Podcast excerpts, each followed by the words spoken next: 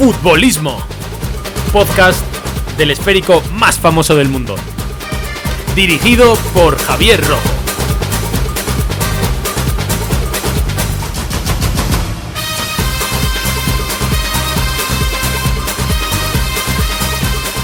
Muy buenas a todos, bienvenidos a Futbolismo, podcast del universo del fútbol, del esférico más famoso del mundo. Ya ha concluido la primera ronda de esta primera fase de grupos del Mundial. Ya han jugado todas las selecciones, han jugado entre sí. Y ya tenemos una muestra de lo que son estas 32 selecciones que ya hemos podido ir catando, ir viendo, ir que nos vayan suscitando ciertas sensaciones y que bueno, pues que podamos analizar aquí en este programa lo que nos ha dejado de sí este primer partido de cada una de las selecciones. Lo voy a hacer hoy acompañado de dos invitados, acompañado de Oscar y de David. Así que hoy tenemos buen programa, cargado de opinión sobre, por ejemplo, esa sorpresa que nos deja Argentina en el primer partido, esa derrota también de Alemania, esa, esa exhibición ayer de Brasil, también la exhibición de Inglaterra, la de España, la de Francia y la de un montón de selecciones que también, bueno, pues a ver esas también de nivel medio, nivel bajo, cómo se han comportado. Lo vamos a hablar aquí, aquí comienza Futbolismo.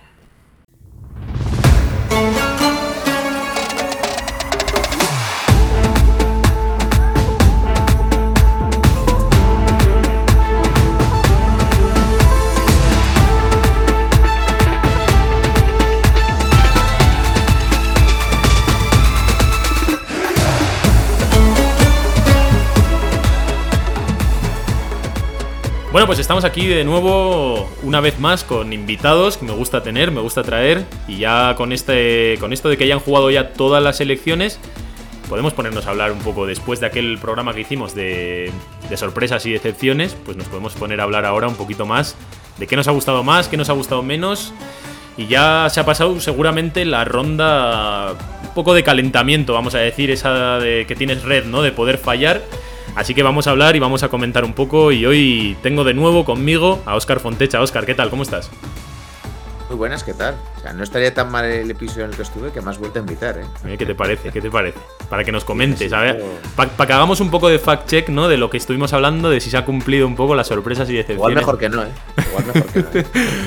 Yo creo que es algo ganando, ¿eh? Yo creo que es algo ganando. Creo que el que tienes que dar explicaciones eres tú. Pero bueno, ahora, ahora nos las das, que hoy también tenemos con nosotros a David Crunel. ¿Qué tal, David? ¿Cómo estás? Muy bien, muy buenas. Pues qué extraño se me hace que no me llame, que no me llames Hola la David o alguna cosilla de esas.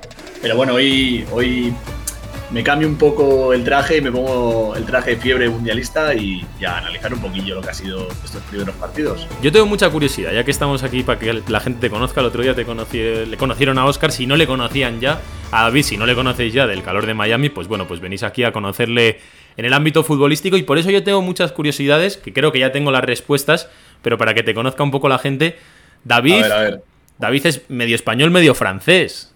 Eso, eso, nos da, eso nos da mucho juego aquí en este programa, ¿eh? Ya nos da en el calor de Miami sin ningún sentido, pero aquí nos puede dar, aquí nos puede dar, se adecua un poco más. Cuéntanos un poco cómo vives el mundial con, apoyas a dos selecciones, apoyas a una más que otra, ¿Cómo, lo haces? Como la bueno, mi casa, mi casa siempre ha sido. Eres la port, ¿eh? Ha sido, vamos, la, leche. Porque mi padre es francés, entonces apoya a Francia incondicionalmente. Y mi madre es española, que apoya a España. Y luego estoy yo y mi hermano, pues que estamos ahí un poco en tierra de nadie, pero no, no voy a engañar a nadie diciendo que apoya a España. O sea, yo al final las, las risas y las bromitas de, de, francés y tal, pues las tengo. Esta herencia magnífica de la R también la tengo. Pero más allá de ahí, yo, yo compadrique hasta el final. Es gracioso porque yo, yo conozco también al hermano de David, que es amigo mío, que es Tomás. Y Tomás tira más a Francia ah. y David tira más a España, que eso es, eso es lo gracioso. Tenéis ya la división completa.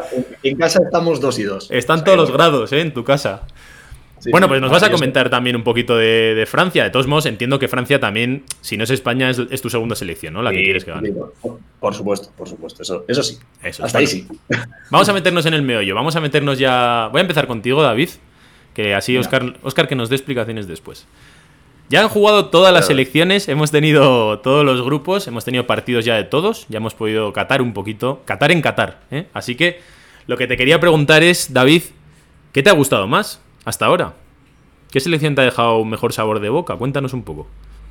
Mm, a ver, yo creo que en un partido es difícil medir un poco el, baremo o el nivel de las elecciones, ¿no? Al final, un mundial y más a un partido, eh, que es lo que podemos analizar, es difícil, porque al final, yo que sé, las sorpresas que han habido, ¿no? Hasta ahora de Argentina, para mí la, más grande, eh, incluso se me hace bonita la sorpresa de Argentina, ¿no? Esta derrota, el empezar con una derrota un mundial, para mí es síntoma de poder salir campeón.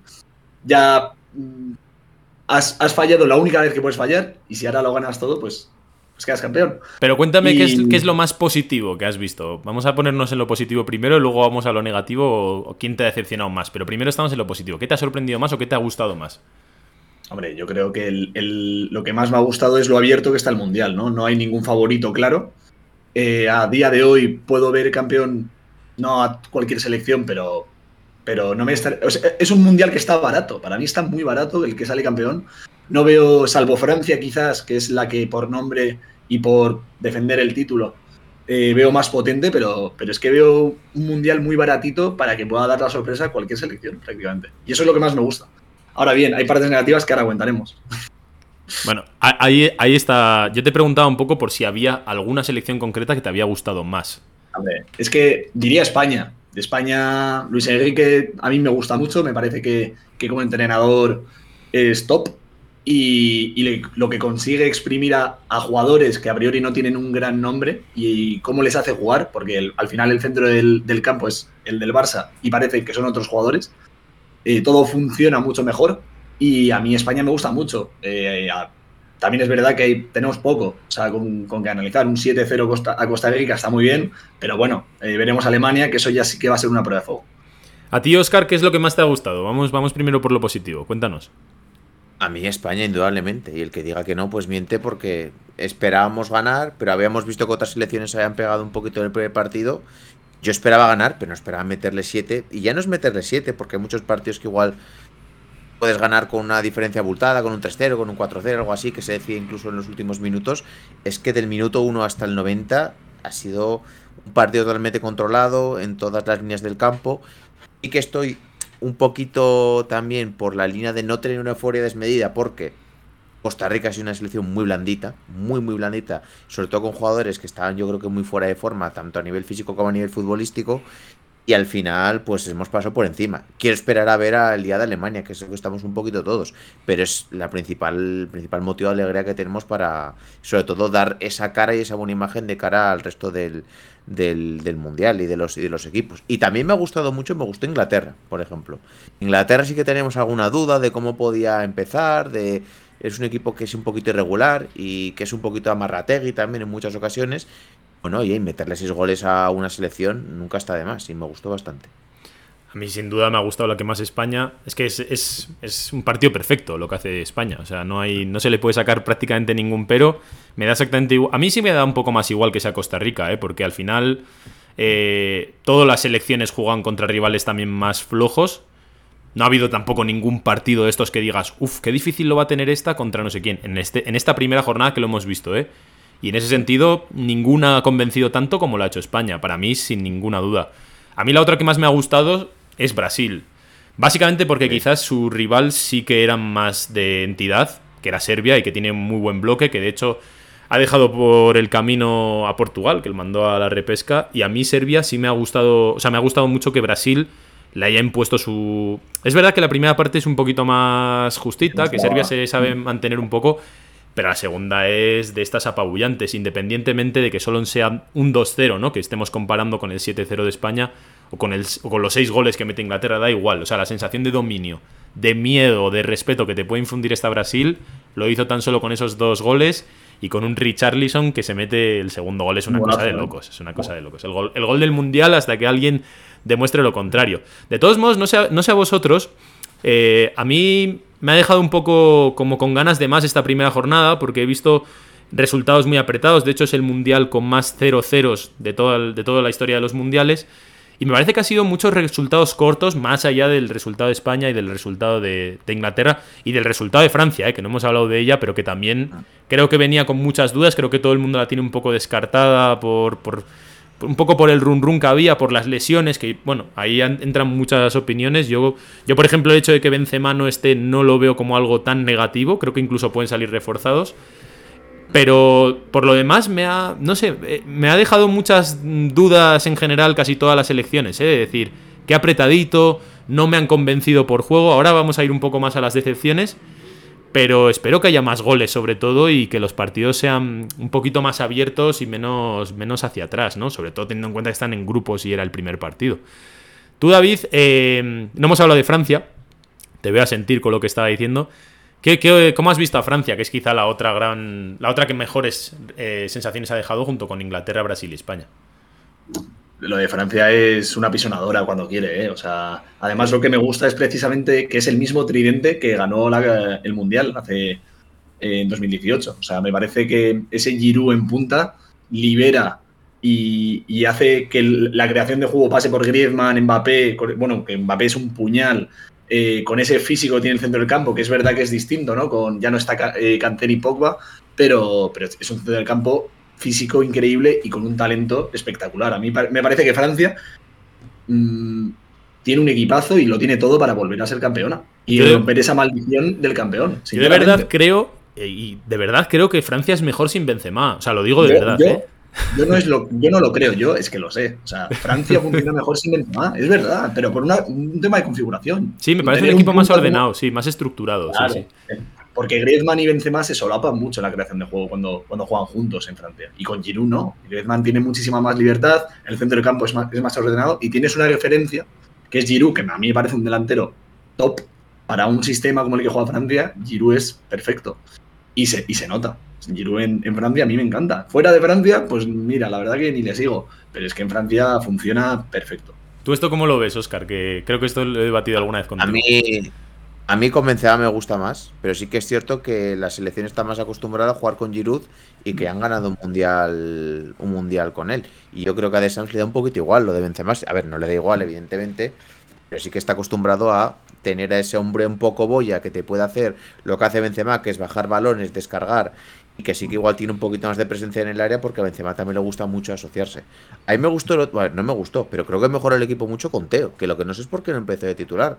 Si vas a tener un centro del campo un poquito más rocoso, tampoco te hace falta que los dos laterales sean tan defensivos. Teo tiene una profundidad tremenda y se metió Mbappé un poco más por dentro y Mbappé es de los pocos jugadores que en un segundo te cambia te cambia el ritmo y te puede jugar por dentro, por fuera, puede romper líneas y yo creo que le da otra dimensión a Francia, la, que tenía un lateral tan profundo por ahí. Lo, y lo de Teo es increíble, ¿eh? la progresión, la, explosión de Teo este año es increíble, es un puñal. ¿eh? Te puede poner balones, te puede tirar faltas, puede tirar de fuera del área, puede es muy rápido, es potente, lo tiene todo. Yo no entiendo por qué tienes que tener, si ya tienes a Pavar en otro lado, puedes compensar un poco me, parece, bastante mejor jugador en esa posición que, Lucas. A mí yo decía que me gusta más Francia sin Benzema, me parece incluso que le han quitado un, pequeño problema a esta Francia que ha dejado tantas dudas en el resto de los partidos, en la Nations League, en la Eurocopa el año pasado y tal, porque teniendo en cuenta que tiene tanto talento Francia, al final hay tanta gente que tiene que brillar que no hay espacio para que brillen todos. Y creo que Giroud es un jugador que no necesita asociarse, no necesita balón y tampoco va a pedir protagonismo porque sabe que no tiene ese talento, lo cual deja mucho espacio a que otros sean más protagonistas. Y cuando digo otros, me refiero a tener también mucho más espacio en los, en los extremos, que es donde Francia sobre todo tiene una explosividad brutal con Mbappé, con Dembélé, jugadores de estos de, calibre mundial y también dejarle mucho más espacio en, ese, en esa figura más mm, de creación a un tío como Griezmann, que al final en, en la Francia que ha sido más dominadora, él era el motor. Y con Benzema, Mbappé y tal, me parece que había muchas mm, dificultades de jerarquía, de rol, de quién es el nombre de eh, estrella, vamos a decir, de Francia. Y sobre todo me recordaba mucho a ciertos problemas que podía tener incluso el PSG también, de tener demasiado artillero ahí adelante y que el equipo se te parta, se te quede ahí un poco. De momento ha recordado un poco a esa Francia de 2018 con mucho más sentido, mucho más eh, criterio y cuidado con Giroud, que es lo que decía David, ¿eh? que es un jugador de estos que tiene ese cartel ahí de infravalorado, pero igualó a Thierry Henry como máximo goleador de la historia de la selección de Francia, ¿eh? que no es ninguna tontería, ¿eh? que ahí ha habido muchísimo talento. Pero bueno, Francia nos ha gustado mucho, nos ha gustado mucho España, evidentemente, la que más. Nos ha gustado mucho Oye, Brasil. Javi. Dime.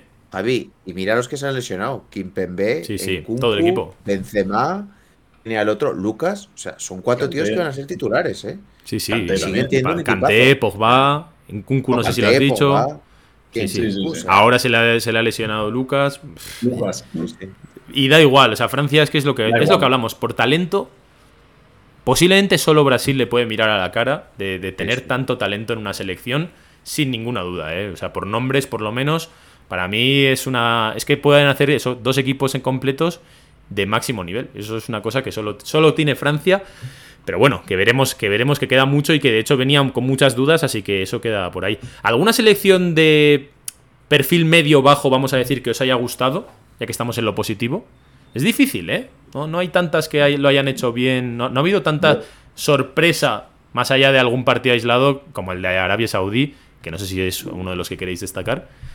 No sé, David, Yo, ¿qué te ha gustado? Yo quería destacar, yo desde el principio, antes de que empezase el Mundial, digo, yo tenía mucha esperanza en Ecuador y me ha gustado muchísimo. Es verdad que hoy, justo en este segundo partido, deja escapar un, un tren vital, yo creo que para ellos, pero a mí lo que he visto de Ecuador me encanta. O sea, me parece que yo, la, yo en mi pronóstico un poco personal había puesto primera de grupo y creo que no lo va a ser por detallitos y por falta de acierto en este partido de hoy contra Holanda, contra Países Bajos, perdón.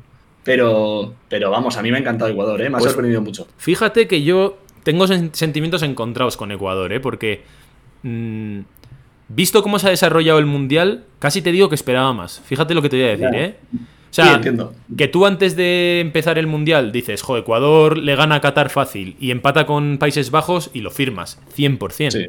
Pero visto los dos partidos, me da la sensación de que con Qatar son un poco blanditos a la hora de hacer demasiada sangre, que se ven demasiado cómodos ganando y ya está. Y con Países Bajos me parece que la han tenido ahí en la lona, que le han podido rematar y que han podido prácticamente ya no solo sellar su clasificación a octavos, sino luchar por ser primero, que es muy importante en este grupo, para no juntarte con Inglaterra y tener un Estados Unidos, un Irán, alguna cosa así en octavos que te permita soñar con llegar a cuartos, que es una cosa de locos para Ecuador. Y no han tenido esa mordiente ni con Qatar para hacerle más goles, ni con Países Bajos para ganarla, y se pueden ir perfectamente a la calle porque Senegal se lo va a poner muy difícil. Entonces, comparto lo que dices, pero me ha dejado esa sensación de, de que, de que no, no me extrañaría nada que se vaya a la calle y sea, entre comillas, en parte esa falta de mordiente, un poco su, su propia responsabilidad, el no haber matado cuando tocaba. No sé, me- tengo muchas dudas ahí, ¿eh? de verdad, con Ecuador, pero sí que evidentemente es una de las sorpresas positivas para el que lo tenga quizá menos controlado, porque, bueno, pues porque igual esperaba que estuviese mucho más igualado todo y ha plantado mucha más cara, bien- visto los resultados.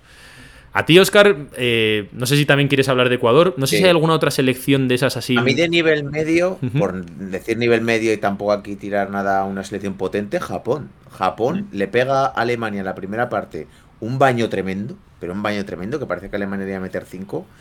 La segunda parte quita a Kubo, mete a Tomiyasu, el central este del Arsenal, y empieza a ser un equipo mucho más dinámico, dinámico, dinámico, y, y les acaban ganando el partido. Es cierto que luego el portero saca unas cuantas, pero oye, se le acaban ganando el partido bien. Y me parece una sorpresa porque es que Japón Sí, eh, 100%. está, está- está clasificado. Porque Sí. ahora si gana a, eh, a Costa Rica, que ahora está por ver, que no creo que Costa Rica le van a meter todos los días 7 porque el- hemos visto lo que ha pasado con Irán precisamente, ¿no? Que le mete el primer día Inglaterra 6, ahora Irán ha cogido y ha ganado a, Gales. Em, no sé, me parece que es un equipo que, tiene cositas, que tiene bastantes jugadores jugando en Europa, eh, que lo puede hacer bien y que espero que no lleguemos a jugarnos al último día, siendo España contra Japón, porque estaría un poquito cagado. ¿Qué quieres que te diga? eh? Podemos decir, por lo menos, eh, yo creo que en eso sí estamos todos de acuerdo, que la victoria de Japón dentro de todas las sorpresas que ha habido en el Mundial quizás es la que más te crees, ¿no? Porque la de Arabia Saudí, por ejemplo, ahora hablaremos No, de ello, no, no la Claro, suena- hubiera- un campanazo de un día, ¿no? Otras cosas que también hemos visto, pero la de Japón sí que parece como, oye, este equipo tiene cosas, ¿no? O sea, no sé si, si se repite el partido con Alemania y le vuelven a ganar, pero sí que es el equipo que más te crees por talento y por nivel. A mí también me ha gustado mucho Japón, yo creo que sobre todo se han, se han- se han rehecho mucho. Hemos visto un- una primera jornada de mitades muy diferenciadas, ¿no? Unas primeras partes en las que quizá podía haberle ganado Alemania, Argentina o tal 5-0 o una cosa así y ya Sí. está. Y en lugar de eso se queda el partido abierto y cambia radicalmente la segunda parte. También ha pasado en el Estados Unidos-Gales, por ejemplo, y en otros partidos que hemos visto esta dualidad entre las dos partes. A mí también me ha gustado mucho, pero sí que es verdad que lo que comentaba, ¿eh? me parece que de nivel medio-bajo no ha habido grandes sorpresas en plan de, no sé, una Dinamarca... A mí Dinamarca, por ejemplo, me ha dejado poco frío, que yo esperaba que le plantase cara en el grupo a Francia y me parece que ya lo tiene Francia totalmente de cara. Eh, no sé, ahí había más. Serbia también esperaba un poquito más. Y es verdad que la primera parte lo intentan, pero la segunda son absolutamente arrollados. Pero Serbia, muy raro la alineación, ¿no? No saca a Kostic, no saca a Blaovic. Sí, es muy raro. Entiendo que no saques a Jovic, pero te has dejado mucha cosa en el banquillo, muy defensivo, lo vi. Sí, sí, Tiene jugadores para jugar un poquito mejor. Y es que de hecho, ya no solo es que fuese defensivo, es que no, no, fue capaz de generar nada en ataque. E, precisamente por eso, ¿no? Porque le faltaban nombres ahí para, para decir, quiero pasar el medio campo, quiero ser yo protagonista en el partido. Y al final, pues les duró lo que les duró la, pólvora. Y luego hay otras elecciones quizá en, en, otros grupos que también esperaba un poco más. Yo también esperaba que Estados Unidos se impusiese fácil a Gales y no lo hizo, pero más sensación de falta de constancia. Yo he visto mucha inconsistencia en muchos equipos, de, de buenos flashes en momentos particulares eh, en el grupo de Bélgica y de Croacia me ha gustado también Marruecos, ¿no? Pero no lo suficiente como para haber dado ese puñetazo de haber ganado ese partido. Canadá también. He visto mucha, mucha inocencia en los equipos más flojos. Senegal tuvo a Países Bajos también a merced y perdió el partido. Canadá perdió el partido con Bélgica, ¿no? Mucho amago de. Uruguay también empata, empata con Corea del Sur. Pero Corea del Sur teniendo sus opciones. O sea, sí, sí, eso es ya, no, es un empate de, bueno, te saco un empate. Es, joder, hemos podido ganar este partido, pero ha faltado ese puntito de picardía. Lo he visto mucho en las selecciones africanas, sobre todo. Que ha, habido ahí unas cuantas. Gana también lo tuvo, tuvo a Portugal ahí en ciertas fases, pero no, no le dio, ¿eh? No le dio. Gales, qué bien que lo que lo vayan a echar, porque no juegan a nada. Nada, nada. o sea, juegan a encerrarse, pero de una forma descarada total. Y tienen, ¿Qué, tienes contra los galeses? A ver, Oscar. Ojo, eh, pero es que el partido el otro día contra Estados Unidos es, echarse atrás, pero descarado, descarado. Puedes presionar un poquito, puedes hacer algo más, no tiene que ser. Se llevan un penalti tonto. Sí, sí, absolutamente. Hay mucha falta de picardía ¿eh? en estas elecciones. He tenido una al final contra Irán, oye. O sea, al final. Sí, sí, sí, sí, sí. No, a mí, bueno, Gales, la verdad es que para mí se clasifica de una forma muy extraña, con sea, con mucha suerte, tiene mucha suerte en el sorteo de la repesca, que tiene un cuadro relativamente fácil, encima sancionan a Rusia. O sea, al final se le pone un poco todo de cara a Gales para que pueda dar esa sorpresa y meterse en el Mundial. Vamos ya a las decepciones, aquí es donde yo creo que hay más, más gracia, ¿eh? Aquí hay selecciones obvias. Una de ellas, por la que sobre todo Oscar tiene que dar la cara, que es Alemania, que la puso como una de las sorpresas del Mundial. Cuéntanos, a ver, ¿qué ha pasado con Alemania? ¿Qué ha pasado? Pues yo creo que se les cae el equipo en la segunda parte totalmente, porque la primera parte jugaron muy bien, Musiala jugando muy muy bien, un equipo muy dinámico, muy rápido, un poco pues lo que tenemos ahí en mente de los equipos alemanes o de la Bundesliga que hacen transiciones muy rápidas, que no te, que tienen todo el rato la pelota y no sabes muy bien cómo, no se la puedes quitar, te agobian mucho en salida de balón. Y en la segunda parte yo creo que se confiaron, eh, dejaron pasar un poquito la oportunidad de haber matado el partido, que es lo que España, por ejemplo, sí que hizo. Aunque es cierto que, Japón tiene más, bastante más que, Costa Rica arriba. Y, una decepción total. De hecho, la prensa, por lo que he estado leyendo, le está dando muchos palos. En plan, no teníais que haber estado tan desconcentrados con aquello del gesto, el brazalete, tal. Teníais que haberos dedicado más a jugar. De hecho, creo que también hay una. Han sacado datos de audiencia y solo 9 millones de personas han visto. Vieron el partido, lo cual es bastante bajo porque dicen que también hay mucho rechazo en contra del Mundial de Qatar. Y. Bueno, aparte de todo eso, que es un poco la atmósfera que está alrededor, la segunda parte yo creo que les mató. Y yo creo que al final, muchos equipos lo que es muy importante no perder el Mundial. Porque si hubieran empatado, el partido contra España no sería de vida y muerte. Pero es que realmente, como Japón gane, es que estás. Es que estás fuera, prácticamente, si no ganas España. Tienes que ganar o ganar. Yo en la previa del, en la previa del Mundial decía, y no es por sacar pecho, pero el, tema de que Alemania va de catástrofe en catástrofe, en realidad. O sea, si, si, miras para atrás, en la Eurocopa se van con un papel totalmente discreto con Inglaterra.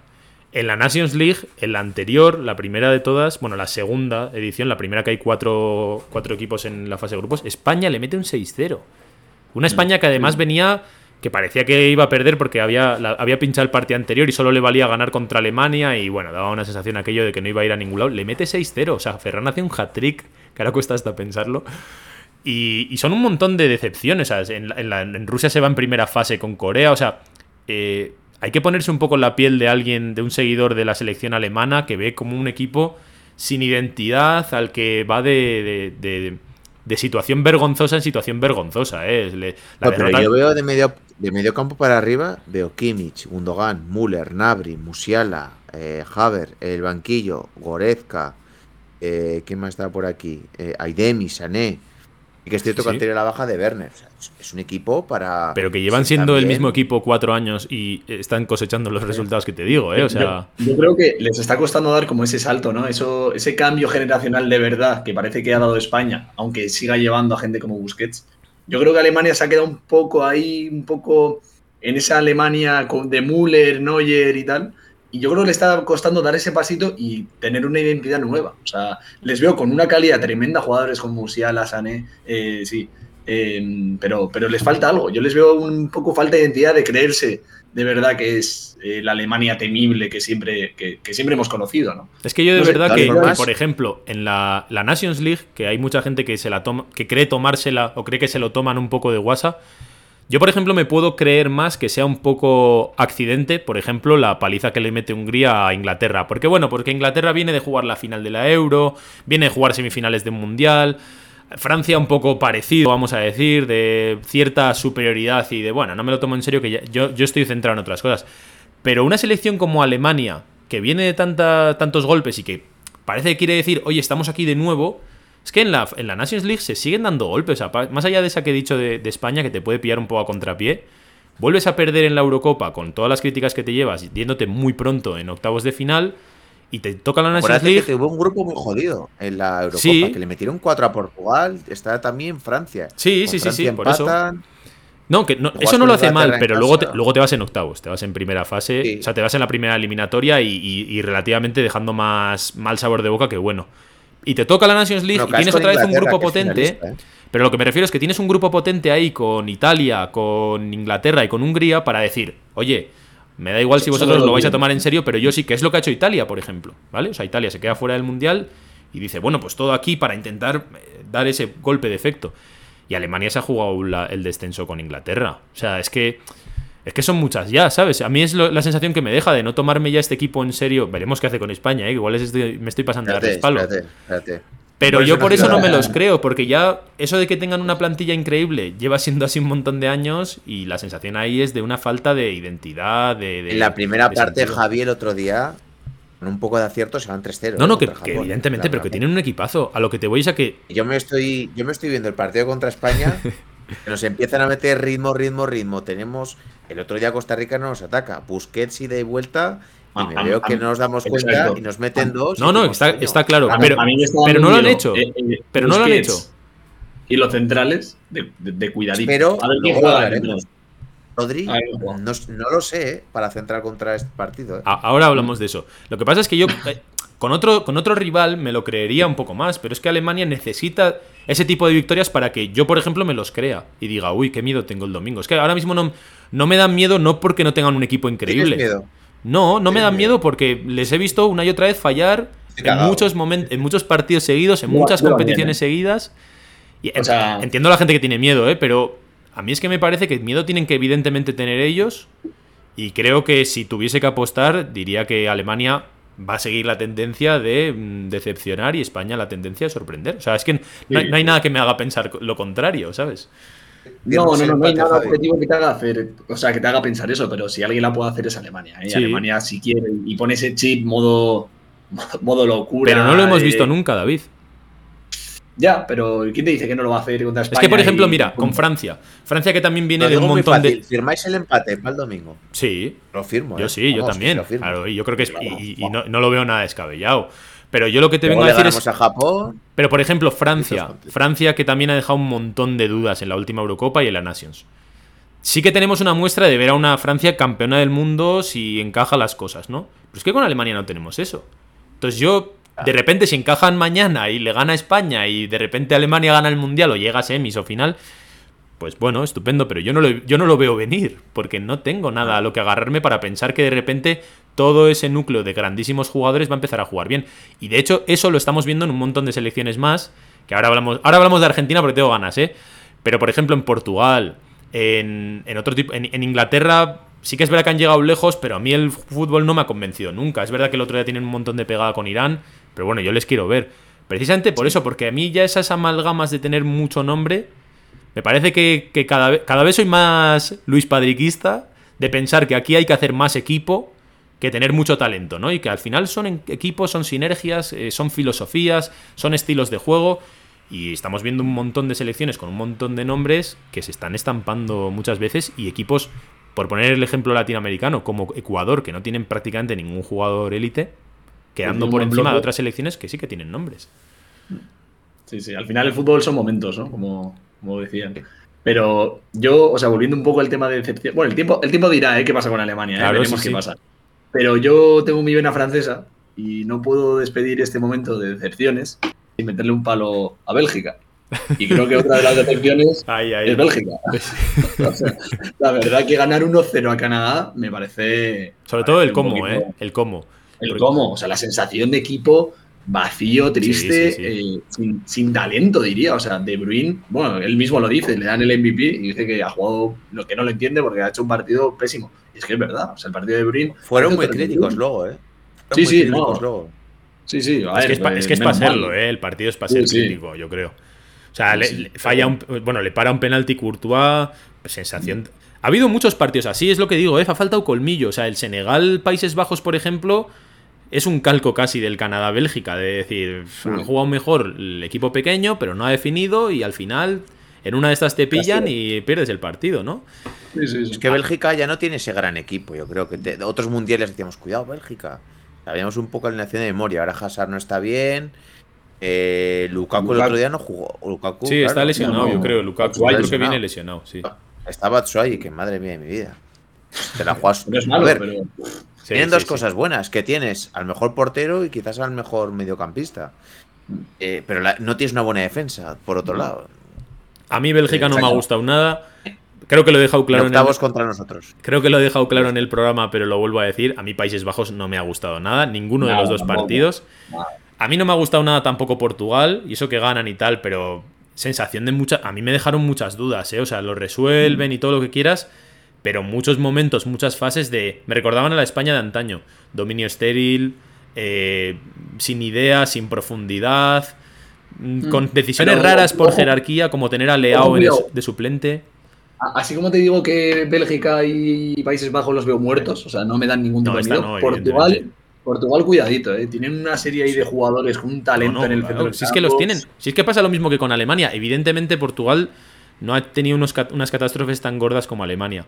Pero son muchas veces también que hemos visto a esta selección jugando mal. Entonces a mí, a mí ya verle otra vez con gana, no estamos hablando de un empate de milagro por la que tuvo esa Iñaki Williams y de hecho el, el, sí, sí, el penalti que le pitan a Cristiano.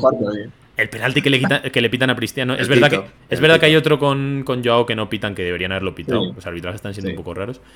Pero muy poca sensación de autoridad medio Portugal, ¿vale? O sea, no, es, no estamos en el nivel este de, de blandurrez que, que ha dado Holanda y Bélgica pero no sé, a mí me deja muy frío, ¿eh? Portugal. Me parece que tiene un grupo que, si bien no hay ninguna cenicienta, una Portugal con el talento que tiene debería arrasar. Para mí debería arrasar, ¿eh? incluso a Uruguay, te digo, ¿eh?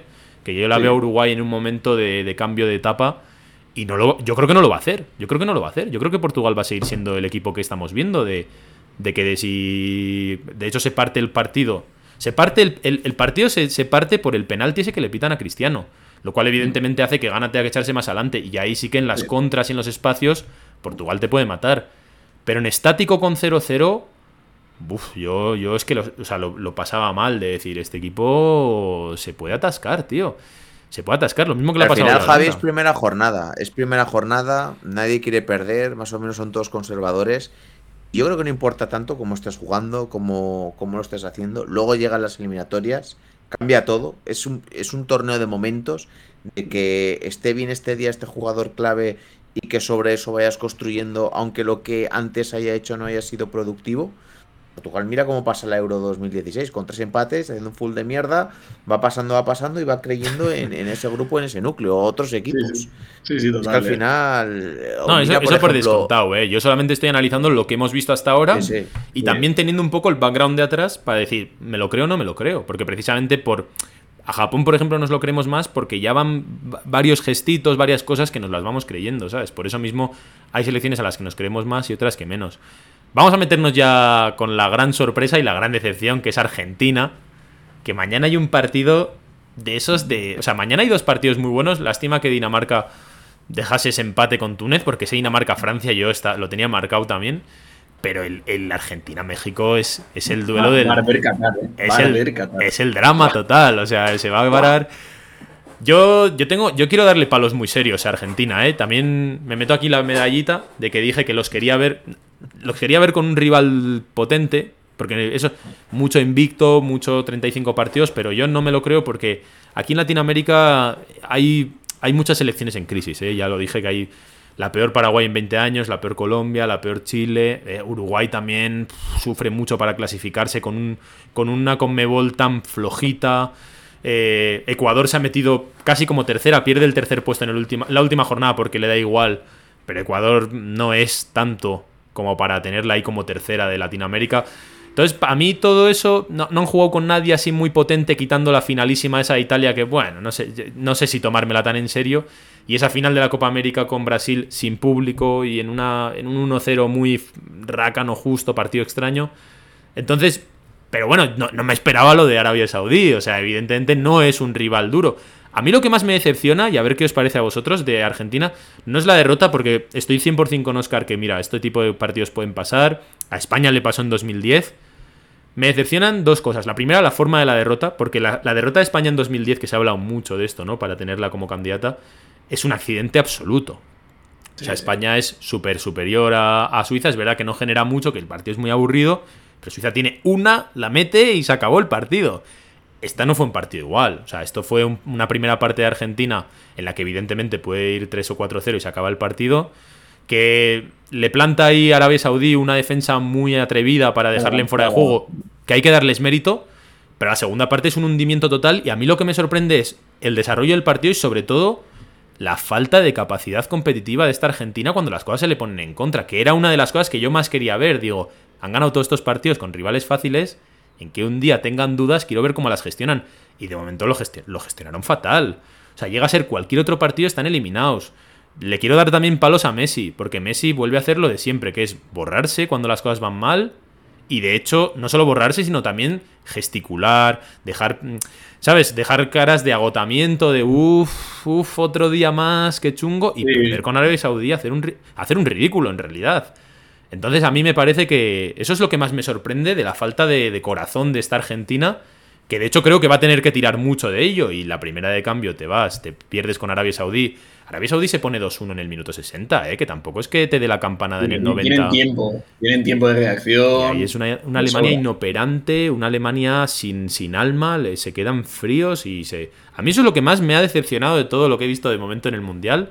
Y tienen suerte, para, para ser positivo, porque de verdad lo creo, tienen suerte de que es el primer partido y que si hay un momento que te tienes que llevar un susto como este es ahora pero en cualquier otro partido que les pase esto, adiós. Y vamos a ver cómo es suerte que empataron México y Polonia.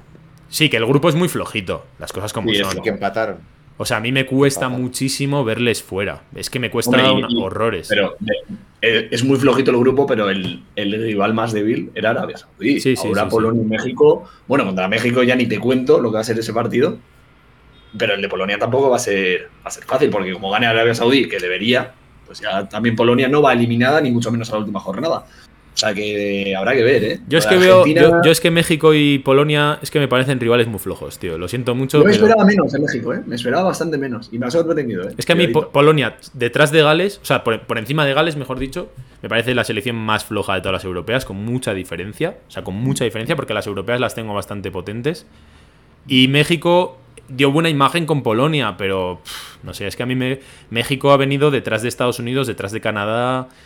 Sí, sí, sí. muchas dudas. A mí es que me parece que tiene un, un grupo tan sencillo que a poco que tuviese un grupo un poco más complicado, realmente me parecería que está más en riesgo Argentina. Y ahora mismo me parece que el riesgo son ellos mismos. No me parece que el rival te vaya a poner en apuros, pero si vemos lo mismo que vimos con Arabia, chao, cuidado, ¿eh? ¿Tú cómo lo ves, O Oscar? sea, Hombre, a ver, eh, yo es que creo que no tienen tan buen equipo. A ver, sí que tienen eh, a Messi, que estaba a un buen nivel en el PSG, en la liga francesa y con todo lo que eso conlleva. Pero es que al lado tampoco veo cracks. O sea, veo un equipo que está informado, que ha ganado muchos partidos en, en la clasificación del sudamericano, que sí que gana la, la, La Copa América. eh, la Copa América, pero es que a partir de eso yo veo al Papu Gómez jugando a lo de Messi, que el Papu Gómez en el Sevilla estaba dando pena, así de claro, hablando por ti mal. Di María, que se tiene que ir a la Juve y la Juve mira cómo va. Eh, luego eh, mete a Paredes y De Paul, que De Paul hizo un partidito. para que Pues como lleva todo el y- año, Y, vean, sí, lo, sí. y vean lo que no tiene que hacer. Sí, que De Paul en el Atleti está jugando muy mal. No sé por qué no mete a, a Guido, porque igual es el bastante Papu está parecido fatal. a, El Papu también sí, está a fatal. Paredes. pero que- Lisandro no lo, no lo están metiendo y Lisandro está jugando bien en el, en, en el Manchester United. Entonces, bueno, el único top jugador top que creo que tienen es, es Lautaro, que está jugando muy bien en el Inter. Eso es. Es que a mí, a mí de hecho, bueno, Messi ha hecho una buena Messi Messi ha hecho una muy buena temporada. No tengo claro si Messi ya tiene la capacidad de ser esa estrella del mundial, ¿eh? Yo de verdad lo digo, que no, no sé si No. soy excesivamente polémico, pero no. Pero le que veo más lo vimos el posibilidad. año pasado. Claro, le veo más posibilidad a. Lautaro de, de- de ser ese punto diferencial de Argentina por el momento que viene y por todo. Que a Messi que lo veo mucho, muy generador, pero no tan goleador como en aquellas épocas. Y a mí me suena un poco a excusa el tema de Lo Celso, ¿eh? Que ya hablan ellos tanto de Sí, Lo sí. Celso. Es un jugador del Villarreal, evidentemente es muy importante la selección. También digo que la Copa América, por ejemplo, le ganan a Colombia en penaltis, siendo Colombia para mí superior a Argentina en las semifinales. La final, como digo, se, re- se resume en un 1-0 muy justito. O sea, a mí el hecho de que una selección dependa tanto de un jugador como Lo Celso para ser esa máquina supuesta que, que- que lleva 35 partidos ganando, No, no puede ser, no puede No- ser. no me a, mí, encaja. a mí lo que más me, me- me hace gracia es que confiasen tanto en un centro del campo o, bueno, en, un- en unos jugadores como pueden ser De Paul y el Papu, que están teniendo un, o han tenido una temporada en sus Sí. equipos lamentable. sí, sí, catastrófica. Entonces, eh, catastrófica. O sea, ¿cómo esperan que esos jugadores de repente, por estar en la selección y que sea el mundial, vayan a jugar eh, a un nivel estratosférico? Pues no, se está demostrando en sus equipos que no están, que no, no, no están al nivel. Entonces, pues en la selección está pasando exactamente lo mismo. Lo de De Paul, yo cuando llego al Atleti, a mí me parecía un jugadorazo. Y este año no sé qué le ha pasado, no sé qué le pasa. Está horrible. Que parece otro jugador. Entonces, mm, pues se traslada a la selección completamente. Es que es un equipo ver sí, una versión mejor porque entiendo que hay jugadores, o todos los jugadores prácticamente, han intentado llegar en la mejor forma posible al Mundial, por lo que igual han bajado un poco el rendimiento a sus equipos. Pero es que lo del Atlético de Madrid lo del Sevilla, lo que, lo que, están, lo que le está pasando al Papu y a, De Paul, o sea, no tiene nombre. O sea, son jugadores que, que no sé, que parecen otros. O sea, no tienen el nivel ahora mismo. El otro día decían periodistas argentinos que habían llegado física, que les veían físicamente mal a los jugadores. Digo, joder, pues. Y el mundial que este año es en estas fechas, que es cuando tienes que empezar a estar bien en pico de forma, que no es al final de temporada, si estás mal ahora, vaya preparación has hecho, ¿qué quieres que te diga? Sí, sí. Pero sí que es cierto que fue un equipo lento. También es cierto que se podían haber ido al descanso ganando 3-0, ¿eh? Porque Sí. les anulan, son dos goles y luego, luego uno, que uno es bastante polémico. También es que el meter- que les pitan es justito, pero podían haber sido 3-0. Y al final. Voy a meter lo del bar, pero lo del fuera de juego a Lautaro. Madre mía. Sí, sí. ¿Cómo Nah, puedes- y- cómo y puedes el- anular pero el penalti que les pitan a favor también es de coña, ¿eh? O sea, el primer sí, no. penalti O sea, es de risa. penalti, por- si quiere- si quiere justificar te lo pita. ¿eh? O sea, es por es que meterlo lo en hablamos el otro bar, día. Si pita el penalti que le pita Argentina, hay 50 Sí. penaltis en cada partido. O sea, es. Pero si el árbitro coge y lo ve, es que se, lo tiene que pitar. Por Ya, ya, pero, pero que, pero pueden verlos todos. Que es que en todos los corners hay un agarrón y hay de todo. O sea, a mí me parece.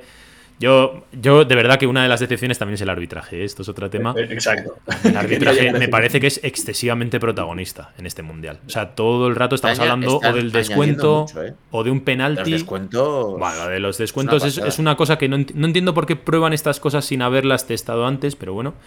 O por lo menos que lo anuncien. En plan, este mundial va a haber tal, porque de repente llegas, te pilla sorpresa y dices, pero Había ¿por qué partidos en están el descanso esto? de 8 minutos en el descanso y luego otros descanso. 9. O sea, sí, sí. son Joder, 17 si el pa- minutos más si de el partido partido. de España con un sie- eh, 5-0 que iban Meten 8 minutos de descuento.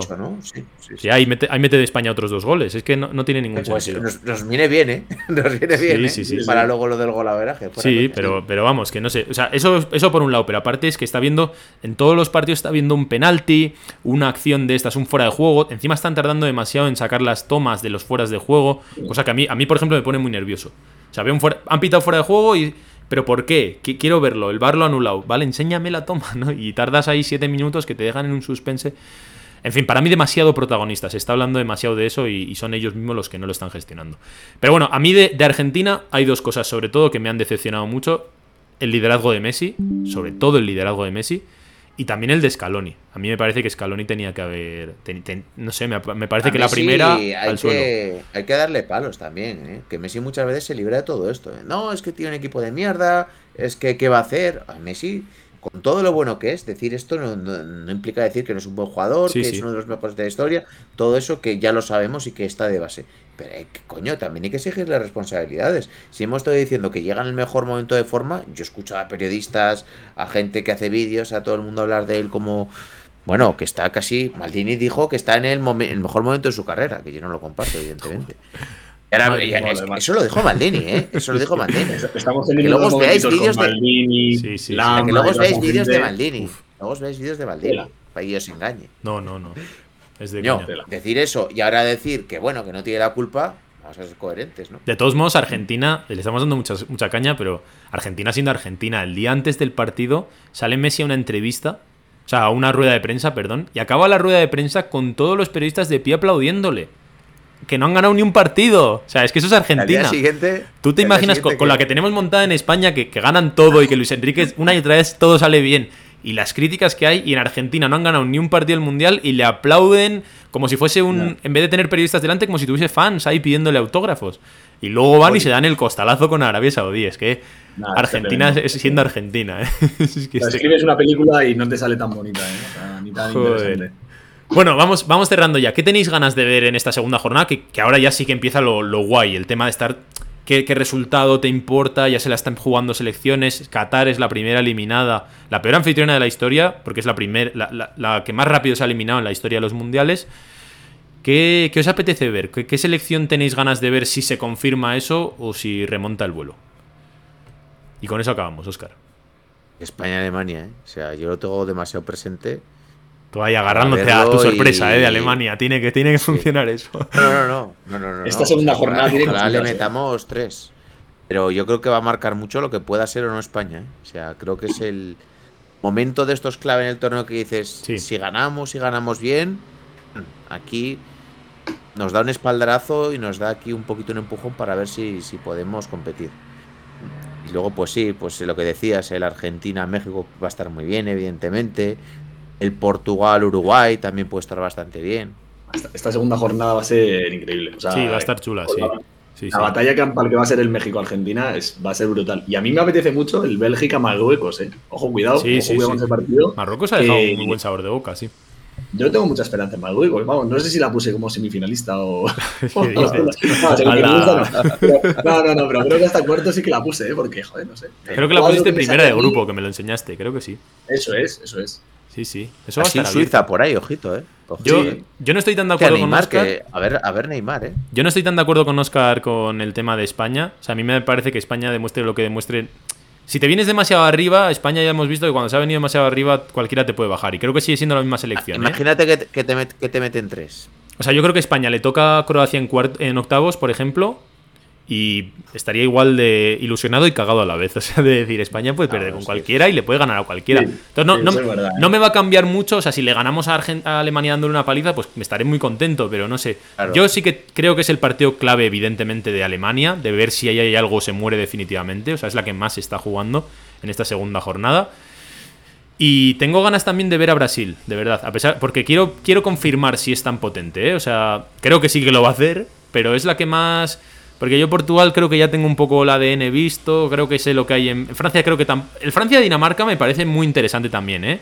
Pero creo que ya salvando esa primera bala con Dinamarca empatando me quita un poco el morbo.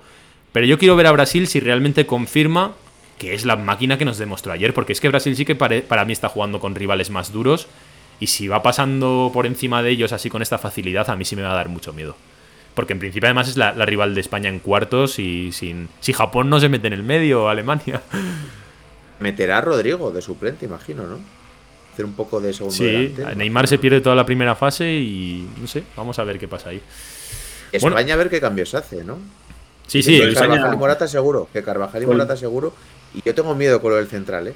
Con Rodri Vamos a ver Morata, ¿eh? Porque no me extrañaría que vuelva a jugar sin él, ¿eh? A mí me parece que Alemania es otro de ese tipo de equipos a los que le gusta a Luis Enrique salir sin nueve, marearle ahí en ese bosque Yo lo que de un poco de la prensa así que lo siguen, han dicho que apuestan un poco porque Carvajal y Morata juegan. Luego vete a saber. A la prensa últimamente falla mucho, ¿eh? Con Luis Enrique. La prensa, la prensa decía que Rodri no iba a ser central y ahí está. Bueno, chavales, creo que le hemos dado un repasito bastante extenso. Me gustaría volver a seguir haciendo este tipo de programas porque, como veis, se nos quedan muchas cosas ahí para hablar y... Así que cuando queráis, esta es vuestra casa. Esto es futbolismo. Hasta que he llegado este programa analizando la primera ronda y esperemos hacerlo más a menudo porque hay muchas cosas que comentar en este mundial que hay un montón de partidos, un chorro de partidos casi imposible de seguir. Yo tengo unos horarios horribles. El primer partido lo tengo a las 5 de la mañana. Pero, pero, bueno, se hace, se hace lo que se puede, que esto es un mes cada cuatro años y esto merece la pena. Esto ha sido todo. Gracias David, gracias Oscar. Nos vemos en el siguiente programa, en el podcast del esférico más famoso del mundo. Futbolismo. Nos vemos en el siguiente programa. Chao.